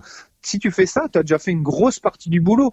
Après le reste c'est que de l'affinage quoi en fait Ouais, l'objectif, c'est quand même d'être en bonne santé, au final. ah bah l'objectif c'est que d'être c'est c'est- c'est- c'est d'être en bonne santé C'est voilà, voilà. Mm. Si tu es en bonne santé, automatiquement après derrière, bah, tu pourras être plus performant. Donc euh, il faut pas voir que l'aliment parce que souvent c'est un peu le défaut du sportif, on voit que l'alimentation euh, sur le côté performance. Qu'est-ce qui va me faire booster mon énergie? Qu'est-ce qui va faire que je vais être meilleur à l'entraînement et en compétition, etc. Mais la base, le socle de tout, c'est vraiment la santé de ton organisme et sur le long terme, quoi. Donc euh, voilà. Bah voilà, super. Ouais, ben non, mais c'est Oh, ça. la, ah, la conclusion, dis donc. Bah voilà. Bah voilà. c'est clair. Ah, c'est un tic de langage, tu vois, tu m'as fait, tu m'as fait ressortir. Non mais t'inquiète, j'ai le même. J'ai le même. Ouais. Le soir, des Voilà. fois, je raconte des histoires à ma fille, elle me demande plein de trucs, et je finis par, euh, bah voilà. Ben voilà. Papa, raconte-moi l'histoire de la princesse et du dragon. Et tu vois, il fait ci, il fait ça, la princesse, elle est emprisonnée dans une tour, le dragon, il la libère, voilà. et, bah voilà. Et voilà, c'est tout. Oh, tu m'étonnes Voilà, qu'après, ah, tu m'étonnes que j'arrive pas à l'endormir avec des histoires aussi nulles. C'est clair, c'est clair. Euh, j'ai perdu le fil de ce que je voulais raconter à force de raconter des conneries. Ouais, je sais plus ce que tu disais. là. Pff, bah des conneries comme d'habitude. Ouais. Ouais. Euh, Si, j'ai une petite question sur Ouais. euh, le gras. Est-ce Ouais. que le gras c'est toujours bon ou est-ce qu'il faut quand même limiter certains types de gras? Si je me fais une salade, disons euh, carottes râpées avocat avec de l'huile d'olive, est-ce que je peux en manger à m'en faire péter le bide ou est-ce qu'il faut quand même y aller mollo? Non. Alors c'est pareil, tu vois. Ça c'est souvent, euh, voilà, on me dit, ben, par exemple les fruits, c'est bien, c'est une bonne source de glucides, mais c'est pas pour autant qu'il faut en manger. euh, il faut, pas- faut pas pour autant manger 10 bananes par jour, quoi, tu vois. Mm. Euh, le, le gras c'est pareil. Euh, les noix, les avocats, les graines, etc. C'est très très bien, mais il faut rester dans la dans la norme quantitative euh, que que tu as besoin, quoi, en fait. hein. Donc euh, oui, c'est bien, mais toujours rester dans, dans une dans une norme quantitative. Alors par exemple, pour alors, on va rentrer dans des chiffres. J'aime pas trop donner des chiffres parce qu'après c'est en gros pour une personne, tu fais ton poids fois 1,2 à 1,5 grammes par kilo de poids de corps. Mm. Et là, tu as ta quantité de gras que tu dois consommer un petit peu par jour. Donc journalièrement. Répète la, Donc, la euh, formule. Alors 1,2 à 1,5 grammes par kilo de poids de corps. En gros. Hmm. C'est à peu près ça. Et donc par exemple, euh, dans euh, tu prends euh, des, des, no- des, des noix, de- des avocats, etc. Ça c'est très riche en gras. C'est des bons gras, c'est des bons acides gras. c'est clair. Mais comme tu dis, il faut pas en manger à t'en faire euh, à t'en faire exploser le ventre non plus, quoi. hein. Parce Alors, que si- d'une part, tu vas avoir un surplus, Mhm. euh, surplus calorique, ça c'est clair. Et d'autre part, tu vas avoir un apport en gras qui est trop important par rapport à, par rapport à ce que tu dois avoir, quoi. D'accord. Donc le sucre raffiné, quand il arrive dans l'organisme, le corps n'est pas capable de le transformer en énergie ou de le stocker. Ça, c'est ce que vous apprendrez en regardant That Sugar Movie. Le Ouais. gras euh, en excès, il, est, il devient quoi lui? Il est stocké lui aussi? Euh, oui, mais oui, c'est pareil, il est stocké. Il est Mhm. stocké. Après, euh, ce que tu disais, tu disais le sucre, oui, quand il est quand il est en excès, il est stocké en graisse aussi. Il est stocké en graisse aussi. Le gras, c'est la même chose. Mhm. Simplement, le corps, il va, c'est plus difficile au corps de transformer des graisses en source d'énergie que des glucides. Tu vois? Mm. Donc c'est pour ça qu'il faut habituer le corps à, à, à utiliser cette filière-là pour euh, pour justement euh, bah, pallier le fait qu'ils se mettent que en fonctionnement sur les glucides. Tu vois Mm. Après, il y a aussi la notion de euh, intensité. C'est-à-dire que si tu es en haute intensité, euh, ton corps il va utiliser que des glucides. Mm. Donc c'est pour ça que après euh, quelqu'un par exemple qui est en cétogène, il va avoir du mal à faire des exercices à haute intensité. Ouais. Parce que il aura une réserve de glycogène, bah, notamment au niveau musculaire, qui sera très peu très Mm. peu importante. Mm. Donc tu vas avoir, donc c'est à double tranchant. C'est-à-dire que tu vas être moins performant sur des efforts d'intensité. Donc, qui dit que tu es moins performant sur tes efforts d'intensité, tu vas moins progresser aussi, Bah oui. tu vois, automatiquement. Donc oui, peut-être tu vas être bon sur euh, de l'ultra distance, sur le long, long, long, mais euh, si tu veux avoir une notion de progression et développer des watts et de la puissance, etc., il faut que tu fasses des exercices à haute intensité. Mais si tu n'arrives pas à les faire, donc tu peux pas progresser. Ouais. Donc euh, ah, voilà, tu vois, j'ai redit voilà. Bah voilà. Euh, ce qui signifie que, bah, là je vais en reprendre un exemple perso. Euh, Moi je suis sorti du, euh, du confinement avec un léger surpoids. Ouais. Euh, donc euh, un enfant, moins de vélo, euh, du Ouais. grignotage divers. ouais. Je suis sorti Ouais. du confinement, allez, à, j'avais peut-être euh, 7 kilos en trop. Ouais. je pense que j'ai pris 5 6 5 6 bons kilos pendant le confinement. Ok. En, en évitant le régime euh, hardcore euh, cycliste pro, euh, je bouffe Ouais. que de la salade pendant un mois parce que je l'ai entendu, Ouais. ça je l'ai entendu. Ouais. Euh, comment on, on planifie sur quel délai on peut euh, tiens je fais une- juste une parenthèse j'ai un mail de Alvaro Madrazo à l'instant qui Ouais. arrive Alvaro Ouais. c'est un mec du Nord qui fait commercialise et conçoit des produits énergétiques à base de gras très très bien très très Ouais. très très, ah très ok, bien super. ça, c'est une publica- publicité gratuite. Parce Ah, que juste, je vois son message passer. Donc, euh, non, non, super, super. Je t'enverrai les, les, Ouais, les coordonnées de son, de son truc. Euh, bah, Ouais, D'ailleurs, je vais le dire, je vais le dire tout de suite. Parce qu'en plus, c'est vraiment un mec sympa. Olifat. Donc, Oli Ah, comme... euh, Ouais, je, connais, je co- je connais, mais j'ai- vu un petit peu passer sur Facebook, mais j'ai essayé de voir s'il y avait un site internet et je l'ai pas trouvé justement. Ouais. Bah écoute, je t'enverrai le... c'est H O L Y, c'est Ouais, ça. hein Oli comme, Ouais. bah, comme Ouais. la Terre Sainte. Ouais, ouais, voilà. Pour ceux qui veulent faire du sport en Israël. Euh, bah non, mais tu rigoles, mais il y a plein de super épreuves en Israël. C'est la Ouais, folie. hein. j'ai- entendu que tu avais été un petit peu fan de. de, de... t'as- déjà été là-haut, hein C'est ça Oula, hein oula. Non Ouais, j'adore, j'adore. Ouais, ouais, ouais. Ouais, ouais. J'ai entendu sur un bouffe. épisode, tu disais que c'était top de rouler là-haut, etc. Alors j'y ai pas roulé, j'y ai travaillé, Ouais, mais j'ai pas roulé et de toute façon on pouvait pas rouler parce qu'il y avait trop de trous sur la route à cause des Ah. obus. Mais euh, mais oui, pour y travailler euh, c'est marrant, pour y bouffer c'est encore meilleur. Et Israël pour la bouffe c'est terrible. ah ouais. Ah, c'est Ah ouais. génial. Ah ouais. Ah ouais, je Ah pensais ouais. pas, tu vois. Ah bah le régime méditerranéen à fond les ballons, euh, les tomates et l'huile d'olive, Ah ouais, les ouais. falafels et tout, euh, les Ah, le- les les, Ouais. les pois chiches, etc. Ouais, le, ouais, ouais. le houmous c'est que ça. Houmous, euh, Ah, super. Ah ouais non mais Ouais, faut aller en Israël alors. Mais grave, grave, grave, Israël, c'est trop cool. Enfin, Bon. ouais. pas pour tout, mais pour la Pas bouffe, pour la Ouais. bouffe, c'est top en tout cas. Et les Israéliennes, voilà, Ouais, voilà. On Euh, va retenir que le positif alors, si on va là-haut. Voilà. exactement. Ça, ça, c'était la, la parenthèse. Donc, sur combien de temps on peut planifier une perte de poids? Ça, ça, ça dépend du métabolisme de chacun, Hmm. tu vois aussi.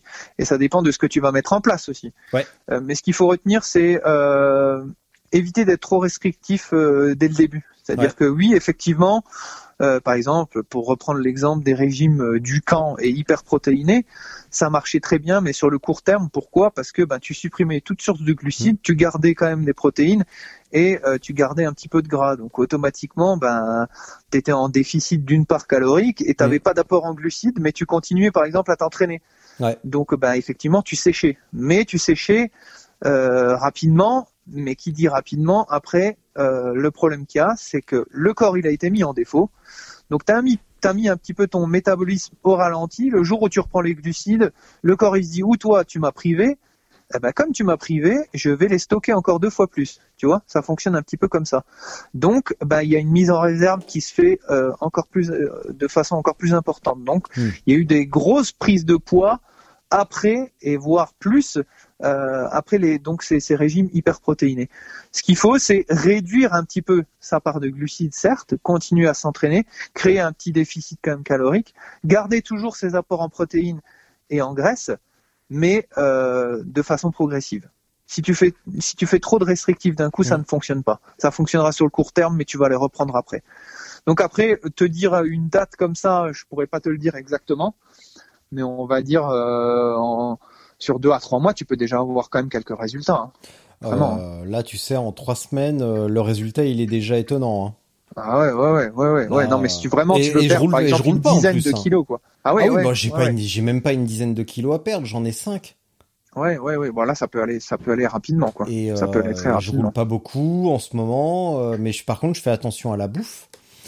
Euh, également, euh, tiens, dans la série Conseil, euh, est-ce que tu connais Jean-Paul Stéphan J'ai fait un épisode avec lui il y a, bah, il y a un petit peu, un petit peu moins d'un an. Ouais. En septembre, je crois, il a été, bah, il est pour, euh, il a été champion de France euh, de cross-country pour la treizième fois la semaine dernière Ouais. en master. Ouais. Et euh, pareil, tu vois, il, je, je- vraiment, je conseille à tout le monde de le suivre, euh, son blog sur Facebook, Mhm. Euh, parce qu'il donne beaucoup de conseils sur bah, les légumes, sur euh, Ouais. les, les produits laitiers comme on parlait à Ouais. l'instant, euh, tout, tous ces trucs-là. Et quand tu vois le niveau de performance qu'il arrive à maintenir à 50 et quelques années, Ouais. bah, ça donne quand même un petit peu à réfléchir. Et là, récemment, il y a fait. eu une conversation avec, pareil, un autre ancien invité, Cédric Dubois, qui lui aussi a arrêté les sucres et les, et les, et les produits laitiers. Ouais. Et on, on est tous d'accord pour dire que le, la, la- le, le gain euh, vaut vraiment le, vaut vraiment le détour parce qu'on se sent tous beaucoup mieux en fait. Ah bah tout à fait. Mais, euh, pour revenir un petit peu aux produits laitiers, euh, tu, tu, tu as une après une, tu, tu as une meilleure une meilleure digestion au quotidien quoi. C'est-à-dire que et même après il y en a qui, qui en ressentent des bénéfices, tu vois, au niveau articulaire, maux de tête, etc. Il y a plein plein de bénéfices à réduire sa part de de produits laitiers, notamment produits laitiers de vache, et à ne pas rentrer aussi dans le côté euh, outrancier de la consommation des produits de brebis ou de chèvre. hein, c'est pareil. hein. Donc euh, il y, a des y a des bénéfices vraiment à en retirer, et notamment sur quand tu fais des quand tu fais quand tu fais des épreuves sportives ou que tu fais du sport tout simplement quoi. Voilà. voilà, voilà, voilà. Non, parce que là, en plus, c'est le moment où je sais plus quoi dire, donc euh, c'est toujours le moment gênant où je constate que nous arrivons à, attends, laisse-moi regarder, à 1h20. Ouais.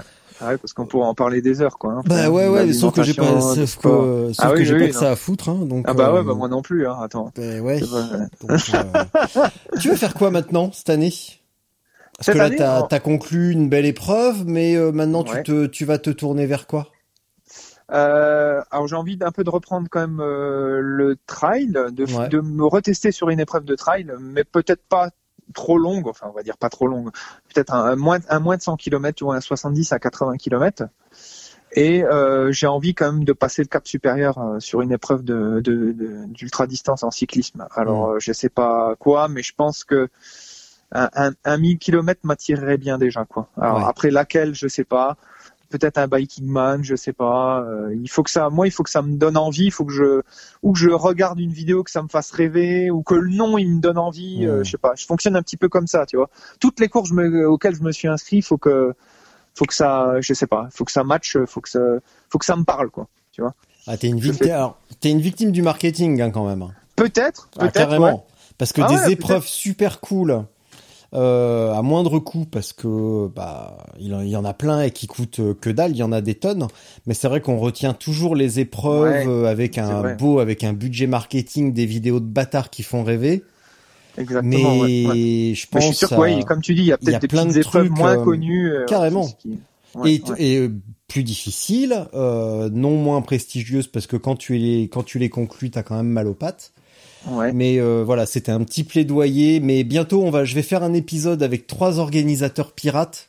Ah, Euh, donc voilà. tu pourras écouter un petit peu euh, mes amis Olivier, Romain et Bertrand.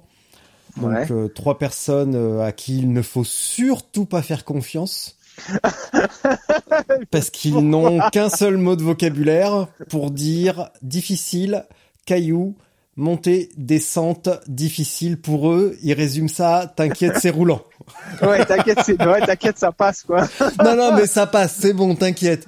Et puis tiens, t'arrives plein d'espoir en disant super, c'est roulant, il m'a dit que c'est roulant. Donc je vais pouvoir mettre du braquet. Et là, t'arrives dans un champ de mine, c'est que du caillou.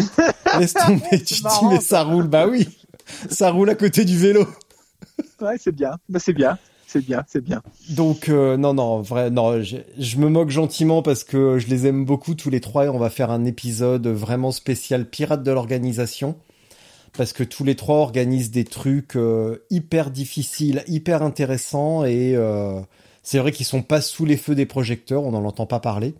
Ils passent Ouais. pas, à la, ils passent pas à la télé, tu vois, ils passent pas sur. France 2, mais mais pour se les farcir, c'est quand même difficile. Ok. Après, il faut aussi que le voilà. Moi, ce qui me fait rêver aussi, c'est le, enfin, le parcours en soi. Oui, ok, que ce soit difficile, mais c'est aussi euh, le paysage que tu peux rencontrer. Tu vois, que ça me dépayse quoi. En fait, Ils sont vois. tous dans le sud. Alors t'inquiète Ouais, pas, voilà. toi le mec de le mec de Metz, tu vas être euh, tu vas être dépaysé. T'inquiète Ok. pas. Bon, bah alors c'est parfait. Alors c'est parfait. Voilà. Nickel. ça me va. Je vais te laisser pour ta minute de solitude, mais avant cela, bah merci. Euh, Ouais, bah, merci à toi, hein, c'était un plaisir, hein. euh, Merci d'écouter. Euh, bah non, moi j'y suis pour rien là-dedans. S'il y a personne qui écoute, euh, Ouais. moi je sers à rien. ça- Donc merci à vous tous, merci à toi et merci à tous d'écouter malgré tout. Parce que euh, bah raconter des conneries dans un micro, c'est pas bien compliqué. Hein. Non, Tout mais bon, monde. tu vois, ça m'a permis de, de découvrir plein de choses, euh, de découvrir des personnages de l'ultra distance, des conseils, etc. Enfin voilà, je, je trouve que c'est vraiment super intéressant. Et merci pour ça. Mais vraiment, ben. merci pour ça. Eh ben pas de quoi. Voilà voilà. voilà, et ben voilà. Euh, mon petit Guillaume, je te laisse pour ta minute de Ouais. solitude. Tu connais le principe, donc euh, gros bisous et à très bientôt. Ouais. Merci encore. Ok, merci. Salut Richard. Alors, la minute de solitude. Eh ben, déjà, merci à Richard euh, pour, euh, pour l'invitation. Euh, ça a été un plaisir euh, de débattre un petit peu de tout ça, de la Race Cross France, du parcours euh, que j'ai pu avoir avec le vélo, sachant que je viens pas du cyclisme. J'ai pu ben, découvrir, euh, voilà, euh, Johan par rapport au podcast, qui m'a fait un super plan d'entraînement et je lui remercie parce que je suis arrivé avec des capacités que je pensais pas développer en cyclisme. Et en si peu de temps, euh, j'ai été surpris quand même de la progression euh, en cyclisme.